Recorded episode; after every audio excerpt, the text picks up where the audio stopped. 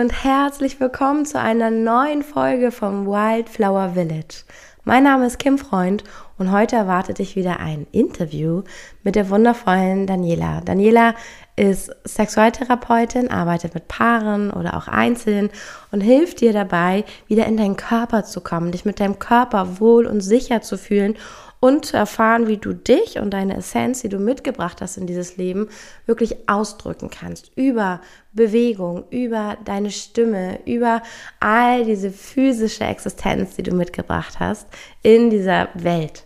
Sie hatte selbst ein großes Thema mit Sichtbarkeit, ähm, in dem Sinne, dass sie vor vielen, vielen Menschen aufgetreten ist, schon in jungen Jahren mit einer sehr erfolgreichen Musikband und dort die Sängerin war und danach nochmal erfahren hat, was es eigentlich bedeutet, in ihrer Essenz ganz pur in der Welt sichtbar zu sein und nochmal einen ganz neuen Ausdruck, fern von Rollen und fern von einer Show spielen zu müssen, ähm, einen ganz neuen Ausdruck von ihrer Essenz, von ihrer Seele zu finden über den Körper. Total spannende Geschichte, ganz wundervoll. Ich glaube auch ganz wichtig für, für dich, die du hier zuhörst, weil ich weiß, dass wir mh, mm, ganz viele Rollen immer gut erfüllen und ähm, die To-Do-Listen abarbeiten, aber die Frage ist, schaffst du es dir, wirklich deiner tiefsten Essenz, die du vielleicht noch nicht mal, noch nicht mal in deiner Partnerschaft, noch nicht mal in deinen Freundschaften oder in deiner Familie zeigen magst, weil du Angst vor Verurteilung hast, weil du Angst davor hast, dann beschämt zu sein am Ende oder dass jemand dich nicht versteht, nicht so haben will, wie deine Essenz ist, sondern lieber eine Rolle von dir haben möchte. Dass das für ganz viele hier und auch für dich ganz wichtig ist, äh, dieses Thema anzuschauen und diesen, diesen Wunsch, der immer wieder aufflammt, oh, ich wünschte, ich wünschte, ich könnte so meins finden. Ich wünschte, ich hätte einen ganz eigenen Ausdruck. Ich wünschte, ich hätte etwas, wo ich sehen, wo ich mich selber drin sehen, spiegeln und fühlen kann, ohne immer das Außen und andere Menschen zu brauchen, dass du dieses Thema vielleicht auch fühlen kannst. Und ich spreche mit Daniela darüber, wie du das wieder entfaltest, wie du dahin kommst ohne Scham und ohne die Angst, es nicht richtig zu machen und ja, was das alles mit deinem Körper, deinen Körpergrenzen und so weiter und so fort zu tun hat. Es war ein wunderschönes Interview, ganz pur, ganz ehrlich und ich glaube äh, sehr inspirierend für dich. Deswegen hörst dir gerne an. Lass uns auch gerne wissen, wie es dir gefallen hat. Bei mir unter kim.freund bei Instagram oder bei Daniela unter Daniela Krü, also Daniela und K-R-U-E oder A Place of Love. Das sind ihre zwei Accounts bei Instagram. Lass es uns gerne wissen, wie es dir gefallen hat. Und jetzt wünsche ich dir ganz viel Spaß mit dem Interview. Herzlich willkommen, Daniela. So schön, dass du heute dabei bist, dass du ja gesagt hast, mit mir hier das Interview zu machen. Ja. Hm, danke, ich habe mich so über diese Einladung gefreut. Es ist auch das erste Mal für mich, überhaupt in einem Podcast anwesend zu sein. Und umso schöner finde ich, es mit dir zu machen. Das ist so schön. Ich mhm. habe mich so gefreut, als du das gerade gesagt hast. Es ist, fühlt sich wie so was Besonderes an und dann äh, kommt in mir auch so ein Teil, der will das dann auch richtig schön für dich machen, weil ich selber ähm, solche Formen von Gesprächen, wo, wo es auch um Sichtbarkeit geht, also die dann am Ende auch für alle ähm, sichtbar sind und hörbar sind. Ähm, ja, ich finde es einfach schön, wenn man sich dabei wohlfühlt und wenn das ein, ein gutes Erlebnis ist und sich das nährend anfühlt, weil ich einfach auch weiß, es äh, fehlt auch für viele, die zuhören, dass es dass man große Angst haben kann, davor sich zu zeigen mit den Dingen, die man erzählen möchte, mit der eigenen Geschichte und dass man natürlich Angst davor hat, dass dann was Schlimmes passieren könnte und mhm. äh, umso schöner, wenn das eine schöne Erfahrung ist. Aber du bist ja auch so schon äh, sehr geübt im nach außen gehen und sichtbar sein, oder? Ja, auf jeden Fall. Also ich habe jetzt seit mehreren Jahren, ich glaube seit sechs Jahren habe ich meinen Instagram-Account und mhm. bin da sehr viel auch mit diesem Thema Sichtbarkeit konfrontiert. Ich habe davor ähm, zehn Jahre lang in der Musikbranche gearbeitet und war Musikerin und mhm. ähm, habe da gemerkt, okay, da war es auf jeden Fall schwieriger für mich in der Zeit ähm, als jetzt. Also ich habe schon mhm. sehr viel mhm. Erfahrung, ähm, quasi zu sprechen vor Leuten. Ich liebe es auch vor Leuten zu sprechen, aber ich finde die Social-Media-Welt, die macht mir schon ab und zu noch mal ein bisschen Angst oder ich habe auf jeden Fall sehr Respekt davor. Ja. Das ist eine große Angriffsfläche. Spannend. Was, wo siehst du da einen Unterschied zwischen, ähm, also wenn du auf Social Media sichtbar bist oder dann vielleicht auf einer Bühne und deine Musik teilst, wo fühlst du da den Unterschied, dass du dich bei dem einen ein bisschen angreifbarer fühlst? Mm, also auf Social Media bleibt es bestehen. Also mm. es ist, es ist permanent verfügbar im Internet und wir alle lernen dazu und wir alle machen Fehler und ich habe auf jeden Fall eine große Journey damit, äh, Kritik anzunehmen. Also es fällt mir unfassbar mhm. schwer, Kritik auch anzunehmen, vor allem wenn sie dann so aus einem luftleeren Raum geschossen wird. Und ich glaube auch eher, dass es die Angst vor der Angst ist, da mhm. ich bisher gar kein schlechtes Feedback bekommen habe. Ich habe aber sehr viel in meinem Privatleben transformiert, ähm, gerade was Themen angeht, rund um die Strukturen, in denen wir heute leben. Also wo ich, also wo ich selber einfach unfassbar viel lernen konnte über meine Position in dieser Gesellschaft, wer ich bin, mit meinem, mit meiner Identität, mit meinem Geschlecht, dass ich sehr privilegiert aufgewachsen bin und da habe ich sehr viele kritische Gespräche führen müssen, ähm, mhm. die mich aber auch klar auf meinem Weg auch unfassbar gut begleitet haben, wo ich einfach merke, okay, sind so viele Konditionierungen, von denen ich mich befreien durfte. Und das ist manchmal schwer, äh, schmerzhaft davon oder damit konfrontiert zu werden im Außen. Und ich glaube, es ist für mich ein bisschen einfacher, wenn es im direkten Umfeld, in direkten Gesprächen passiert, wenn man direkt Stellung beziehen kann und so von einer fremden Person aus dem Internet bewertet zu werden, ohne dass sie meine persönliche Geschichte kennt, mhm. das löst in mir direkt so dieses Gefühl, oh nein, jetzt muss ich irgendwie, also aber wie gesagt, es ist bis jetzt auch noch nichts Großes passiert, mhm. aber ich merke oft, dass das Thema Sichtbarkeit auch damit in Verbindung geht. Nämlich, wenn ich wirklich rausgehe, dann kann es sein, dass ich polarisiere, dann kann es ja. sein, dass ich Fehler mache und auch mal was Falsches sage und dann etwas revidiere. Und ich glaube, wir kennen das alle, die letzten fünf, sechs Jahre, gerade was so gesamtgesellschaftlich passiert ist, ähm, da konnten wir alle sehr groß über uns hinauswachsen, über unsere Denkweisen hinauswachsen, uns reflektieren. Hm, ja. Das hast du schön gesagt, ja. Und ich finde es ähm, so schön, wenn, hm, wenn du sagst, du hast ähm, trotzdem vielleicht auch, fällt es dir nicht so leicht, Kritik immer anzunehmen oder, aber ähm, dass du darüber sprichst, dass du das einfach so sagst, zeigt ja auch mhm. schon, wie weit du schon diese Journey gemacht hast. Also ähm, Finde ich, äh, ja, finde ich ganz besonders und weil man, glaube ich, selber manchmal gar nicht merkt, wie sehr man schon gewachsen ist, wie viel weiter mhm. man selbst schon ist und sich noch vielleicht die alten Ängste so ein bisschen erzählt. Das, ähm, ja, finde ich einfach wunderschön. Und dass du auch damit sichtbar bist, also mit dir ganz. Und das, das ist mir auch so wichtig hier im äh, Wildflower Village Podcast, dass es auch darum geht, dass wir auch ehrlich und authentisch sein dürfen. Und was ich ganz wichtig finde, was du gerade gesagt hast, ist dieses Thema Fehler machen dürfen ja, dass man nicht drum rumkommt. Natürlich ist es angenehmer, wenn ich in einem Moment was mache und dann gibt's keine Aufzeichnung davon. Mhm. Und das kann sich nicht nochmal jemand angucken oder missverstehen. Also es steht nicht zur Interpretation frei. Und dieses äh, festgeschriebene, festgehaltene ist auch so ein bisschen wie immer wieder anschuldbar oder wieder, ähm, ja, an, an, so, kann wieder angekreidet werden. Und ich finde aber auch ganz ehrlich, das ist auch kollektiv bei uns in Deutschland ein Thema, Fehler machen. Wer Fehler macht, wird sofort, äh, wird sofort bestraft.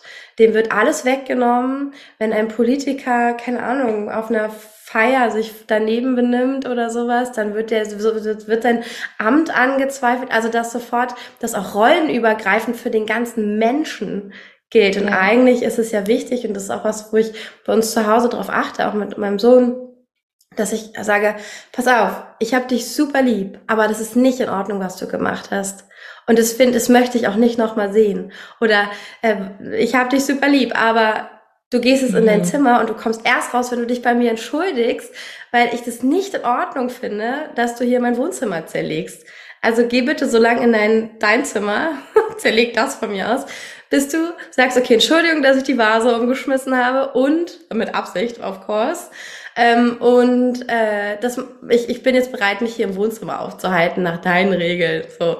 Und das ist, aber mir ist immer wichtig zu sagen, so pass auf, das ist das, was du getan hast. Und das bist du. Und dich liebe ich immer, aber was du getan hast, finde ich nicht okay. Mhm. So.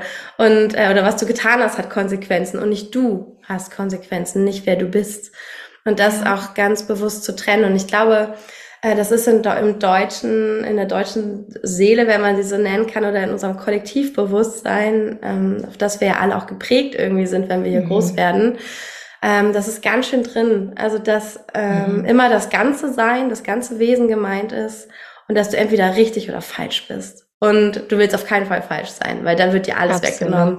Oder du wirst erniedrigt und so weiter. Und ich finde, das ist auch was, woran wir wieder lernen und arbeiten dürfen, ähm, das zu trennen, dass ich selber auch weiß, ich bin okay, aber was ich gemacht habe, war nicht okay. Ist auch wieder mit der mit der Kritik annehmen. Das fällt dann mhm. ja auch schon einfacher, wenn nicht ich als Person gemeint bin, oder? Total. Ja, und ich merke, also dieses das Thema Kritik annehmen, es ist so schwer, weil es steckt so eine große Perfektionistin in mir und es allen, allen anderen versuchen, recht zu machen und immer die Balance zu finden. Und eigentlich ist es so, wenn ich so auf meine Lebensgeschichte schaue, auch total mein Thema, immer, immer auszubalancieren, Gerechtigkeit in die Welt zu bringen, aber auch ein Perfektionismus an den Tag zu legen, der einfach nicht erfüllbar ist. Also da sind mhm. so hohe Werte und Maßstabe. Ich möchte bloß niemanden verletzen mit den Worten, die ich wähle und bloß niemanden ausschließen. Und ich kann es einfach nicht. Also ich kann es nicht perfekt machen und sich davon zu lösen, das ist ja der wichtige Punkt. Mhm. Und da, also daraus dann offen zu sein, eben für Kritik. Denn ja. wir sind nicht, äh, wir sind, wir können nicht alle Menschen immer mit dem, was wir sagen, in dem Moment glücklich machen. Also Geht das funktioniert so nicht. Ja, das ja, ist eine sehr, sehr spannende Reise, sich da nochmal mhm. tiefer kennenzulernen und von zu lösen. Ja, ja, zu lösen vor allem. Jetzt macht er dann auch frei, wenn, also weder das eine noch das andere. Wir müssen es ja auch gar nicht verteufeln. Das ist ja häufig, dass wir sagen so, okay, das mache ich jetzt gar nicht mehr, sondern wirklich zu lösen davon, dass das was mit mir zu tun hat oder dass ich, ich finde auch, das ist was, was ich mir Anfang des Jahres vorgenommen habe für dieses Jahr, eine Intention, nichts persönlich nehmen. Das mhm. Nichts ist wahrscheinlich auch sehr hochgesteckt, mhm. aber ähm, ich merke es immer wieder, dass ich dann doch Dinge sehr persönlich nehme und denke so, okay, und wenn ich es jetzt nicht persönlich nehmen würde, ah, dann könnte ich schon ganz anders drauf reagieren. Ich glaube, das ist auch, ähm, kann ganz wertvoll sein. Ja. Aber ähm, so schön, wo wir gerade bei Sichtbarkeit sind und sich damit wohlfühlen oder nicht. Ähm, ich wollte ja super gerne mit dir über Körperlichkeit, über, über Bewegung, über den, wieder in den Körper kommen, auch diese Beziehung oder die Distanz zu meinem eigenen Körper darüber sprechen. Und du ähm, bist ja im Tantra unterwegs und auch ausgebildet und ich glaube, du hast eine ganz eigene Faszination auch dafür, oder? Und auch im Tanz ja. und also es ist wirklich sehr körperlich. Ich weiß, du bist äh, mit der Emotional Release Crew, Neo Emotional Release Crew unterwegs. Also es schreit ja förmlich danach nach Körperlichkeit und damit umzugehen oder damit sichtbar zu sein. Und äh, magst du da so ein bisschen von deiner Journey erzählen oder deine Begeisterung da drin? Ja, voll gerne. Also ich arbeite jetzt seit drei Jahren als Sexualberaterin und da auch sehr ganzheitlich. Also für mich mhm. ist das mhm. A und O wirklich mit dem Körper zu arbeiten, mit körpertherapeutischen Ansätzen. Äh, ich bin keine ausgebildete Therapeutin, aber ähm, Körperarbeit-Elemente äh, binde ich immer in meine Arbeit ein. Ich habe ja auch eine Ausbildung gemacht, ähm, Theta Healing mal. Äh, mhm. Das war ja auch unsere, unsere ja, wie wir uns so ein bisschen genau. kennengelernt haben. Ähm, tatsächlich nutze ich die Technik gar nicht mehr so viel, da ich mit Emotional Release das Gefühl habe, noch mehr mit dem Körper zu arbeiten. Also ja, die ist ja auch nur geistig. Ja, ja, es funktioniert super gut. Es ist super geistig und es geht super schnell. Also mhm. Theta Healing als Tool, wenn ich da an, an eine Session mit meiner Schwester denke, so es war so ein Major Shift, der passiert ist, nur mit einer mhm. Session Theta Healing. Ja, cool. Und gleichzeitig habe ich gemerkt, irgendwie fehlt mir die Ebene der, der körperlichen Erfahrung. Und das ist das, was wir mit Emotional Release machen. Was ich mhm. aber auch mit meiner Arbeit im Bereich Tantra und Sexualität mache, es ist wirklich in den Körper kommen. Es ist Embodiment Dein Körper ist dein Zuhause und hier fängt alles an in dir. Und in dem Moment, wo wir wieder auf uns zurückfallen, da kann das erstmal so overwhelming sein. Also wir müssen uns ja sicher fühlen in unserem Körper, um in unseren Körper zu gehen. Und mhm. in unserem mhm. Körper liegen all diese Schätze, die Schätze zu Pleasure, zu Leichtigkeit, wieder Freude zu empfinden, und sich, und sich zu, zu, wirklich zu erlauben, dass alles da sein darf. Also wir bewerten mhm. ja auch oft Emotionen etwas Negatives. Oh, manche Gefühle da, dürfen nicht da sein, die muss ich irgendwie wegdrücken, die sind gefährlich. Und das ist auch alles nur eine Bewertung unseres Kopfes. Aber in dem Moment, wo wir sagen, ey, ich bin wütend und diese Wut darf da sein und ich muss sie nicht verstecken oder ich bin gerade total in einem depressiven Loch und ich weiß nicht, was ich damit anfangen soll. Aber in dem Moment, wo wir uns die Erlaubnis geben, das einfach mal da zu sein und es noch größer werden zu lassen im Körper und es nicht abzuspalten als etwas, was nicht da sein darf, in dem Moment fangen wir an, liebevoll eine Beziehung dazu aufzubauen. Mhm. Es ist, also wir gehen von der Abspaltung in die Integration und das ist so mhm. elementar, wenn es um Körperarbeit geht und auch um, um diesen Bereich, wie kann ich mehr Lust oder Leichtigkeit in mein Leben empfinden. Und ich habe eine whole big journey, also ich habe so eine große Reise zu diesem Thema Leichtigkeit nicht mehr fühlen. Mhm. Es ist unfassbar, also in, zu dem Zeitpunkt, ich habe mit 16 Jahren habe ich mit Freunden in einer Kleinstadt, wo ich aufgewachsen bin, in Zefen eine Band gegründet und das wurde dann auch relativ. ja. Kennst du das? Cool. Ja, ja.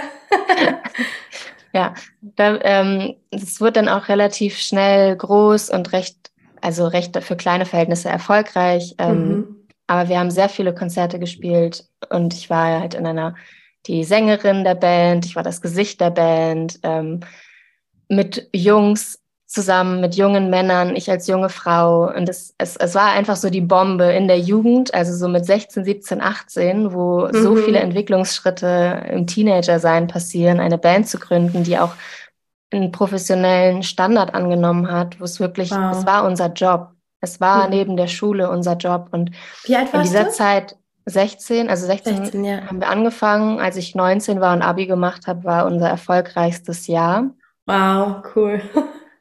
Also da haben wir Festivals gespielt, waren in Europa unterwegs, haben Preise gewonnen, haben ein Album aufgenommen und das war 2011 ungefähr, 2012 so die erfolgreichsten Jahre, aber das waren auch die Jahre, in denen es mir mental am schlechtesten ging und wo ich mhm. gar nicht, ich war gar nicht in meinem Körper, mhm. war nur in einem State von, ich weiß nicht mehr, wie ich durch den Tag komme. Also ich bin im Survival State mhm. aufgewacht und alles, was so mit Konzerten und sich zeigen und auf der Bühne stehen und rausgehen und quasi das Gesicht der Band zu sein und sich zu verkörpern angehen, es war immer zwischen Panikattacke und plötzlich ist es geswitcht in Joy, weil in dem oh. Moment, wo das Licht mhm. anging und ich auf der Bühne war, habe ich es halt auch hingekriegt mhm. und war da und war präsent, aber ich war nie frei von meinem lauten Kopf mhm. der mich so zerschossen hat. Also wo es eben auch darum ging, das perfekte Gesicht zu sein von dieser Band, alle zu repräsentieren. Und ich habe halt ganz viel falsch gemacht und ich habe ich habe einfach, ich habe in dem Moment nicht die Person sein können, die ich sein wollte. Ich war nicht in der Leichtigkeit und einfach nur in der puren mhm. Freude, dort auf der Bühne zu stehen, zu tanzen, zu singen und einfach lebendig zu sein und darin aufzugehen. Also ganz vieles in der Zeit hat mich in so einen Peak, mal, also von Angststörungen, Panikattacken und sowas gebracht. Also es war mhm. wirklich sehr hart und heute spreche ich manchmal so mit meiner Mama über diese Zeit und sie ist auch nur so, wow, ich habe mir so für dich gewünscht, dass du wieder zurück in die Leichtigkeit kommst, diese pure oh, Joy, ja. die du als Kind hattest. Und in dieser mhm. Zeit war ich einfach, ich war einfach ein grauer, kleiner Tropfen. Und ähm, ja, irgendwie ganz schwierig, so zwischen Erfolg und gleichzeitig irgendwie nicht mehr wissen, wer ich bin, weil ich irgendwie für alle Personen, alle Rollen spielen wollte. Ja, krass. Und am Ende konnte ich es niemandem und mir selbst nicht recht machen. Und mhm. das ist so spannend, weil das sehen halt auch viele einfach nicht. Ne? Also in diesem Bereich von Künstlerin sein, Musikerin sein. Ähm, also man transformiert ja so viel auch durch Texte und diese ganze Dunkelheit, die mhm. ich finde, das ist so, für mich hat immer diese Dunkelheit mich auch genährt als Künstlerin.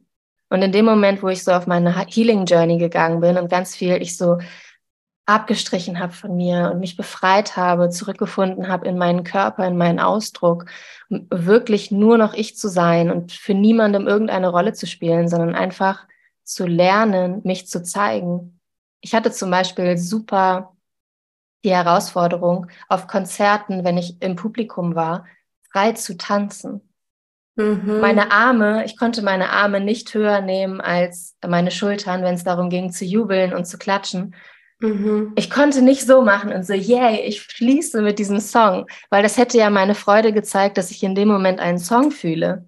Spannend, und ich hatte ja. so Angst, ich weiß nicht, ich hatte einfach Angst vor Bewertungen, dass ich zu viel Freude empfinden könnte, die einfach im Laufe mhm. meines Lebens wahrscheinlich oft genug einen Deckel auf den Kopf bekommen ja, hat. Zu viel Freude, zu viel Super Lebenslust. Spannend. Ja, und dann ähm, habe ich 2018 angefangen mit Freedom of Movement zu arbeiten. Die haben mhm. in Hamburg angefangen, Workshops zu geben, ganzheitlich integrale Workshops. Ähm, ich habe mit einem Handstandkurs angefangen, einmal die Perspektive gewechselt mhm. und ähm, daraus ist so vieles entstanden, wo ich jetzt stehe. Ich bin jetzt ähm, selbst offizielles Mitglied äh, bei Freedom of Movement. Ich darf meine Arbeit dort anbieten im Bereich Sexualität, Tantra, Körperarbeit. Gebe eins zu eins Sessions, auch im Bereich Emotional Release oder auch mehrwöchige Mentoring Journeys, wo es explizit um das Thema Sexualität und Sinnlichkeit geht, um wieder in die Sanftheit zu kommen, in die mhm. eigene Sinnlichkeit. Machst du das dann auch so, dass man mit dem Partner zusammenkommen kann oder eher für die Einzelperson? Beides. Also ich ja. habe sowohl Paar-Journeys als auch Einzelarbeit. Ähm, ich ja, habe jetzt auch schon Paare begleitet und das ist mhm. unfassbar schön, was passiert. Mhm. Wirklich in der Tiefe zu begegnen, wirklich über alles zu sprechen, was da ist, radikal, ehrlich mhm. und einen, einen Raum zu schaffen, der bedingungslos ist, wo wirklich alles existieren darf und das zu navigieren. Das ist wunderschön. Wow. Diese Tiefe und Größe zu sehen und wie die leuchtenden Augen wiederkommen. Auch gerade in der Paardynamik ist es unfassbar schön, aber auch in der Einzelarbeit. Ja. Wow, ja, mega, mega wertvoll. Ähm, weil ich auch aus eigener Erfahrung weiß, wie schwer sich dieser Weg anfühlen kann, wieder zurück äh, zum Körper zu kommen, zurück, ähm, also wie du schon sagtest, wenn ich mich in meinem Körper nicht sicher fühle, dann oder ich weiß, hattest du das vorhin gesagt? Habe ich das heute irgendwie ja. schon gehört? Wenn man sich im Körper nicht sicher fühlt, ist es schwierig, auch mit anderen in die Berührung zu kommen oder in wirkliche mhm. Nähe zu kommen. Also es ist halt gar nicht möglich, wenn ich mich schon gar nicht spüren will, weil wie sollte ich dann jemand anders erlauben, ähm, ja. mit mir in Kontakt zu gehen, weil dann kann ich gar nicht navigieren, dann könnte ich gar nicht sagen, so das mag ich, das bitte nicht. Mhm. Und dann mhm. muss ich immer Angst haben, dass ohne dass ich es merke, meine Grenzen überschritten werden. Und ähm, ja. ja, oder es gibt die, die dann, aber dann muss man sich komplett abschneiden von allem, weil dann darf ich mich nie wieder zurückbegeben, weil dann würde ich merken, was alles passiert ist, was ich gar nicht wollte. Also in dem Moment, wo ich mich jetzt mhm. zurückverbinde mit meinem Körper, kommen auch Infos, auch von gestern, mhm. auch von letzter mhm. Woche, auch von vor drei Jahren. Alle die, die nicht verarbeitet oder angeschaut wurden, die warten ja nur darauf. Und das ja. ist ja auch immer dieses so Gefühle oder auch ähm, Situationen wollen ja gefühlt werden. Die müssen einmal durch, durch das ganze System und ja, gibt äh, dieses schöne Jahr sind nur 90 Sekunden eigentlich. Eigentlich braucht ein Gefühl nur 90 Sekunden.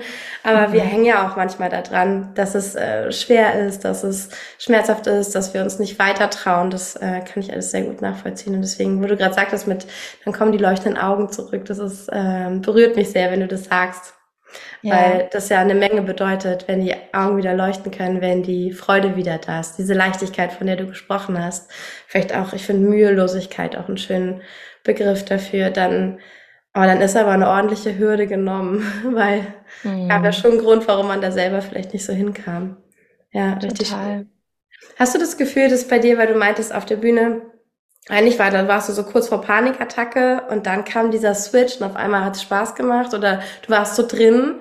Hast du das Gefühl, dass sich da bei dir auch was konditioniert oder verknüpft hat, dass du vielleicht irgendwann ohne, also es gibt ja manchmal, dass wir dann, wenn wir das zu lange erleben, dass wir dann Angst brauchen, um uns gut zu fühlen, also dass wir das verbinden, wenn es so nah aneinander ist, so große Angst und Panik und wird dann verknüpft mit, hey, und ich schaffe das und es wird geil und dass ich dann vielleicht vorher wirklich künstlich mir Angst kreieren muss, um dann in dieses Gefühl reinzukommen. Bei anderen ist es noch vielleicht eine andere Kombi, aber hattest du sowas beobachtet?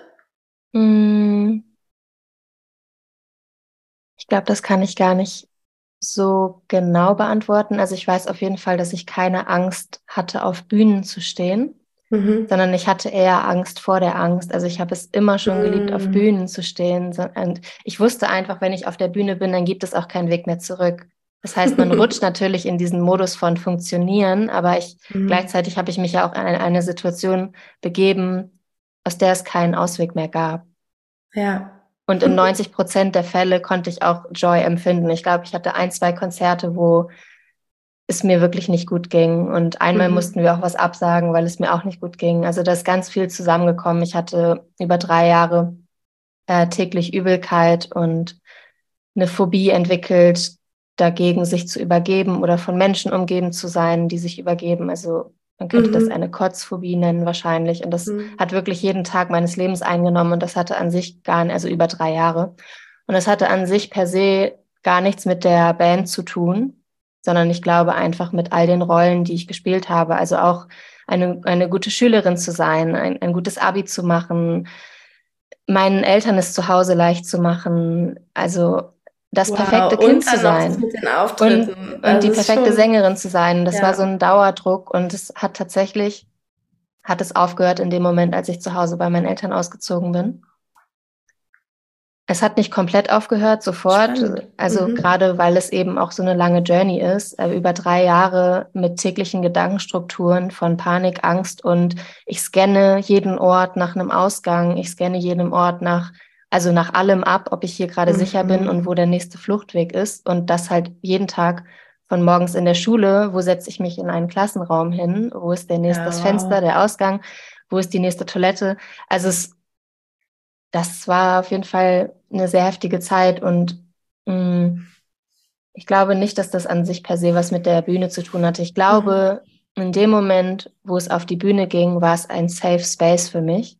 Okay, ganz anders. Weil ich mhm. konnte dann ich selber sein und konnte in dem Moment nicht kritisiert werden, weil ich wusste, mhm. das ist jetzt eine Show, die geht eine Stunde bis 90 Minuten und in diesen, in diesem Zeitrahmen bin ich safe, weil ich bin ja die Person, die gerade etwas gibt. Ja, so bist du auch kann, erwünscht. Die Leute richtig, wollten genau, dich ja da. Mhm. Genau, und ich kann in dem Moment nicht aktiv irgendwie da rausgeholt werden. Es war einfach wie so ein sicherer Rahmen. Wir machen jetzt Musik und niemand kann irgendwas von mir wollen, was gerade demanding in irgendeiner Form sein könnte, dass ich irgendwie nicht gut genug bin. Irgendwie war das mhm. für mich mhm. immer so, also es war auch sehr heilsam tatsächlich. Es hatte so Schatten und, also so Schatten und Licht beides.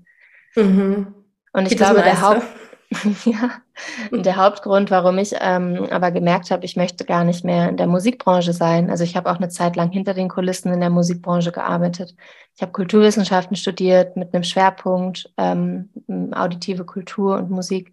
Mhm. Habe in einer Werbeagentur gearbeitet, Musikrecherche gemacht für Werbekampagnen und so.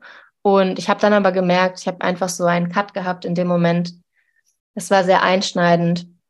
Ich glaube, die einschneidendsten Erlebnisse generell, wo Veränderung stattfindet, ist ähm, entweder die Eltern trennen sich oder es sterben Menschen in der Familie. Also so wirklich große Core-Erlebnisse. Und das hatte ich ähm, während meines Studiums äh, sind zwei Familienmitglieder gestorben und ein halbes Jahr später haben sich meine Eltern getrennt. Oh, wow. Und ich war mhm. zu dem Zeitpunkt 24, glaube ich, oder 25 und ich glaube, es ist egal, wann sich die Eltern trennen. Es ist einfach ein einschneidendes Erlebnis und ich habe das auch sehr befürwortet, dass äh, die Ehe mhm. nach 30 Jahren vorbeigegangen ist. Also ich habe das schon sehr lange auch gesehen, dass ich glaube, dass da einfach andere, größere Sehnsüchte sind, die ausgelebt werden wollen und in der Ehe einfach keine Erfüllung mehr finden. Ähm, und trotzdem war das auch für mich ein, ein komplettes Loslösen aus dieser Rolle von Kindsein. Plötzlich, plötzlich trennen sich Mama und Papa und man ist plötzlich mhm. mit jeder einzelnen Person in Beziehung und nicht mehr mit dieser Dynamik von Ehe, wo auch da ganz viel Reibung in so einem Kind-Eltern-Dreieck ist. Plötzlich mhm. gibt es nur noch das Dreieck zwischen Kind und Vater, Kind und Mutter. Und das hat so viel Heilung gebracht. Und da habe ich mir die großen Fragen gestellt, was will ich eigentlich wirklich im Leben, wer bin ich, was ist denn wirklich meine Mission, warum bin ich auf dieser Erde? Mhm. Und dann war ich reisen und so ist das nun mal oft, also es ist einfach oftmals so, dass wenn wir reisen gehen, wir frei sind von all diesen Konditionierungen mhm. und uns neu entdecken.